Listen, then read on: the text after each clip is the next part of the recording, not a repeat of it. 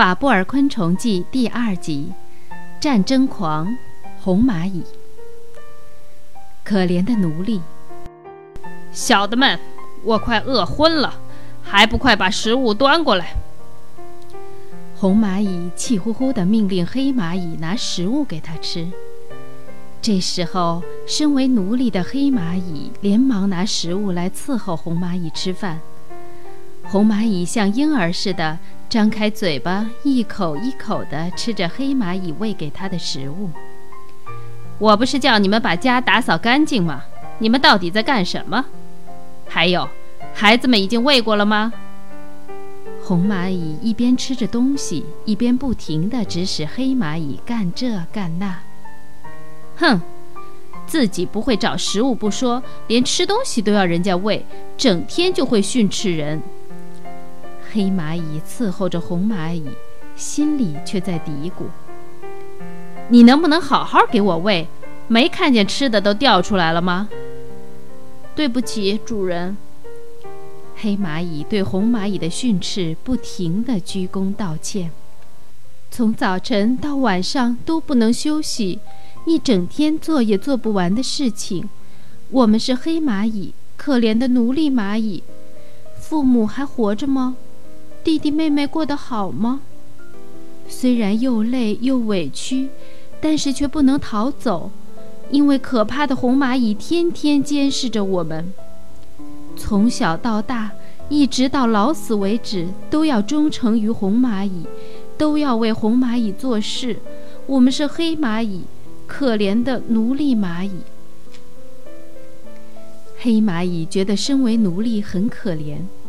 红蚂蚁不但不会照顾自己的孩子，连放在眼前的食物也不会自己吃，干家务和寻找食物的活儿也都要黑蚂蚁替他们去做。红蚂蚁会做的事情只有打仗，他们打起仗来比世界上任何蚂蚁都勇敢、都凶猛。赶快把这些食物都搬进仓库里。是，主人。最近。黑蚂蚁干活不如以前了，这群奴隶太老了，都快到老死的年龄了。黑蚂蚁只能活一年半到两年，所以红蚂蚁必须再去捕猎新的奴隶才行。看来我们需要再次发动战争啊！红蚂蚁们经过讨论，决定出发去捕猎新的奴隶回来。开战了！红蚂蚁们准备战斗啊！红蚂蚁们为了攻打黑蚂蚁的窝，做好了开战前的准备。这是一场捕猎新奴隶的战斗。他们把黑蚂蚁的幼虫抢来做自己的奴隶。每当夏日炎炎的午后，我们经常可以看到红蚂蚁出外远征的队伍。红蚂蚁们排成约两三厘米宽的队列前进。队伍长度则超过五六米，每次出征通常都有五百只以上的红蚂蚁士兵，如同人类进攻邻国的庞大军队。向前看齐，齐步走，一二一二。随着蚂蚁队长的口令，士兵们排好队出发了。前方发现一个很像黑蚂蚁窝的洞穴。走在最前面的先遣队向队长报告：“准备战斗，准备战斗！”队伍迅速地散开了，到处传来嗡嗡的嘈杂声。侦察兵，赶快去侦查，看究竟是不是黑蚂蚁的窝。侦察兵们迅速地跑到前方查看，经过仔细的勘察后，他们向队长报告：“不是，是个什么都没有的空洞穴。”好，大家继续列队前进。随着蚂蚁队长的口令，红蚂蚁队伍开始继续前进。来吧，我们大家一起唱军歌吧。刚刚散开的蚂蚁队伍重新排列整齐，嘹亮的军歌声在草地上回荡。我们喜欢战争，我们热爱打仗，我们是勇敢的红蚂蚁。前进，前进！没有人能阻挡我们。我们是强壮的、勇敢的红蚂蚁。不怕艰难的路途，不怕辛苦的战争，我们是真正的军人，勇敢的、神气的红蚂蚁。红蚂蚁军团排着整齐的队伍继续前进。不一会儿，他们走到了池塘边。蚂蚁们小心翼翼地沿着池塘行进。没想到，这时突然刮起了一阵强风。哎呀，大家小心，不要掉进池塘里！许多红蚂蚁士兵被强风吹进了池塘中。此时，池塘里的金鱼们高兴地蜂拥而上，张开大大的嘴巴，一口一口吞吃着掉到池塘里的红蚂蚁。失去战友的红蚂蚁非常伤心，但是他们绝不能就这样放弃。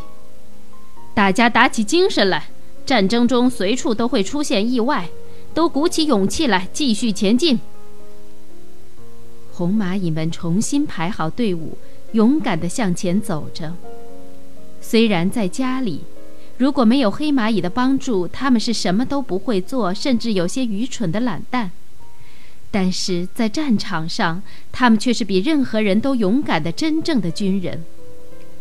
通常，红蚂蚁会选择进攻离家比较近的黑蚂蚁窝。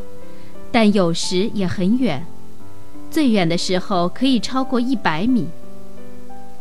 到黑蚂蚁的窝，需要经过许多艰辛的路途，例如凹凸不平的路、厚厚的枯叶堆，有时甚至还要爬过好几米高的城墙。但是红蚂蚁们从不半途而废，再累也要坚强地继续前进。前方发现了黑蚂蚁窝。听了侦察兵的报告，蚂蚁队长大声地发号施令：“准备战斗，大家一起攻进去。”这时候，后面的红蚂蚁也都赶来了，他们一起向黑蚂蚁窝冲了过去。黑蚂蚁的家顿时一片混乱，突然遭遇五百多只红蚂蚁的进攻，他们完全乱了阵脚。红蚂蚁冲进来了！快保护我们的孩子，准备战斗。为了保护自己的家族，黑蚂蚁们勇敢地与红蚂蚁展开了战斗。有的赶紧用泥土堵住红蚂蚁进攻的入口，有的全力用身体保护自己的小宝宝，不让红蚂蚁抢走。还有一些黑蚂蚁勇敢地与红蚂蚁面对面展开决斗。但是。不论这些黑蚂蚁再怎么奋力抵抗，仍是于事无补，因为红蚂蚁的力气比黑蚂蚁大许多。他们最终取得了这场战役的全线胜利。事实上，红蚂蚁并不会把黑蚂蚁打死，而是用强健的嘴巴咬住黑蚂蚁，将它们扔到蚂蚁窝外面去。你们这些强盗，干脆杀了我们吧！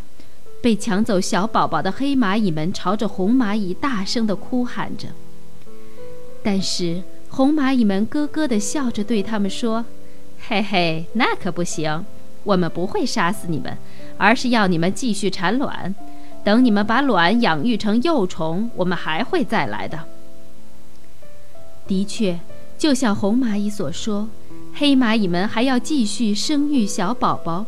并过着随时担心被抢的日子。黑蚂蚁心里非常清楚，红蚂蚁们还会再来抓他们的小宝宝回去当奴隶。好，大家都咬紧幼虫，准备回家了，出发！红蚂蚁们每人嘴里咬着一只黑蚂蚁的幼虫，重新整装列队，踏上回家的路。他们完全按照出发时走过的那条路返回，不论原来的路有多么难走或危险，他们还是会选择同样的路回家。即使旁边就是一条既安全又平坦的路，他们也不会改变原来的路线。因此，了解红蚂蚁习性的金鱼们也在耐心地等待着它们回来。小林。红蚂蚁刚才死了那么多伙伴，他们还会走池塘边吗？别担心，小琪，红蚂蚁不管发生什么事儿，都会沿相同的路线回家的。池塘里的金鱼们一边游玩，一边等待着。终于，红蚂蚁的队伍出现在池塘边了。只见每只红蚂蚁的嘴里都叼着一个白色的蛹，他们小心翼翼地走过池塘边。红蚂蚁们在心里默默地祈祷着不要刮风。但是，当红蚂蚁队伍快要走过池塘时，突然又刮起了一阵强风，跟在后面的红蚂蚁们全都被风扑通扑通吹进了池塘。即使掉到池塘里，它们也不肯放掉嘴里的幼虫。哇，这次还可以吃到幼虫呢！池塘里的金鱼边喊边游了过来，大口大口地将红蚂蚁连同黑蚂蚁的幼虫一起吞进了肚子里。没有遭遇不幸的红蚂蚁仍然排好队，继续向前走。虽然今天我们失去了很多伙伴。但是不管多危险，我们也要坚持下去。如果离开现在的路线，我们只有死路一条。大家加油吧！蚂蚁队长激励着沉浸在悲痛中的队伍，继续向前行进。又走了一段路，眼前出现了一条先前经过时所没有的小溪。虽然只是一条很小的溪流。对于蚂蚁来说，却像是一条宽广的大河。好大的河呀！我们怎么过去呢？红蚂蚁们停在小溪前，不能前进。大家开始交头接耳地议论了起来。跟在后面的红蚂蚁们也赶了上来，队伍乱了起来。不管怎样，我们一定要通过这条大河。大家都跟着我。以胆子大而出名的蚂蚁阿勇挺身而出，走在了最前面。阿勇咬着幼虫，扑通一声跳进了水里，但是很快就被溪水冲走了。跟着阿勇跳进水里的红蚂蚁们也全都被溪水冲走了。我宁愿死也不能丢掉这只幼虫。阿勇紧咬着幼虫，奋力地游起泳来。阿勇好不容易抓住了小溪中间的石头，他找到了一条从石头上面过河的路线。阿勇的勇气鼓舞了红蚂蚁们，其他红蚂蚁也纷纷跳进了河里。有些运气好的红蚂蚁刚好爬到了漂流的叶子上，平安地渡过了小溪。还有一些红蚂蚁把倒在两岸的草当作小桥。摇摇晃晃地渡过了这条小溪。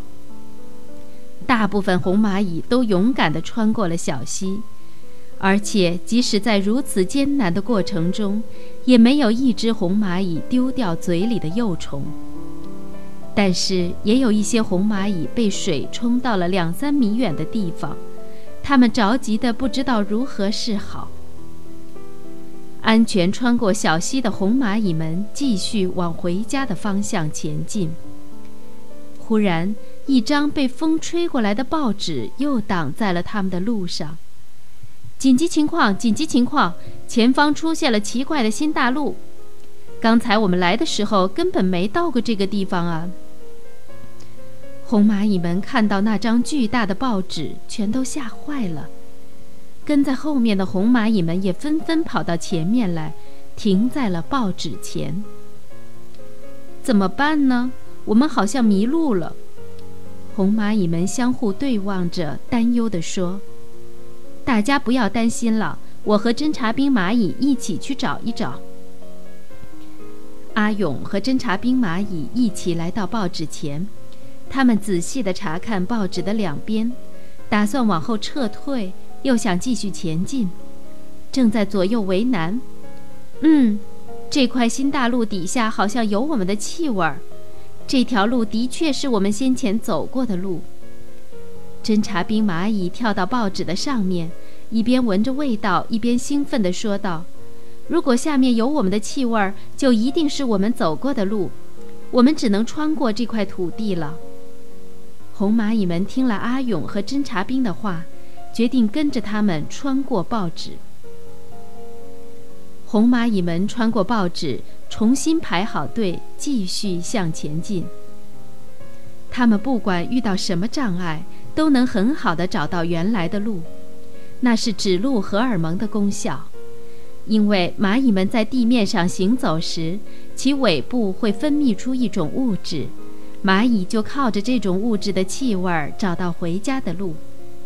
这种物质就叫指路荷尔蒙。就算被报纸盖住，或是被水冲洗过，对蚂蚁们来说都不成问题。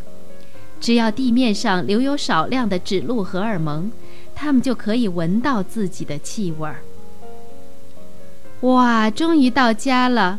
我们这次是凯旋而归呀！历经了艰难险阻的红蚂蚁们，享受着奴隶黑蚂蚁的服侍，开始舒舒服服地休息了。红蚂蚁们抓来的白色蛹，很快就会孵化出新的奴隶黑蚂蚁来。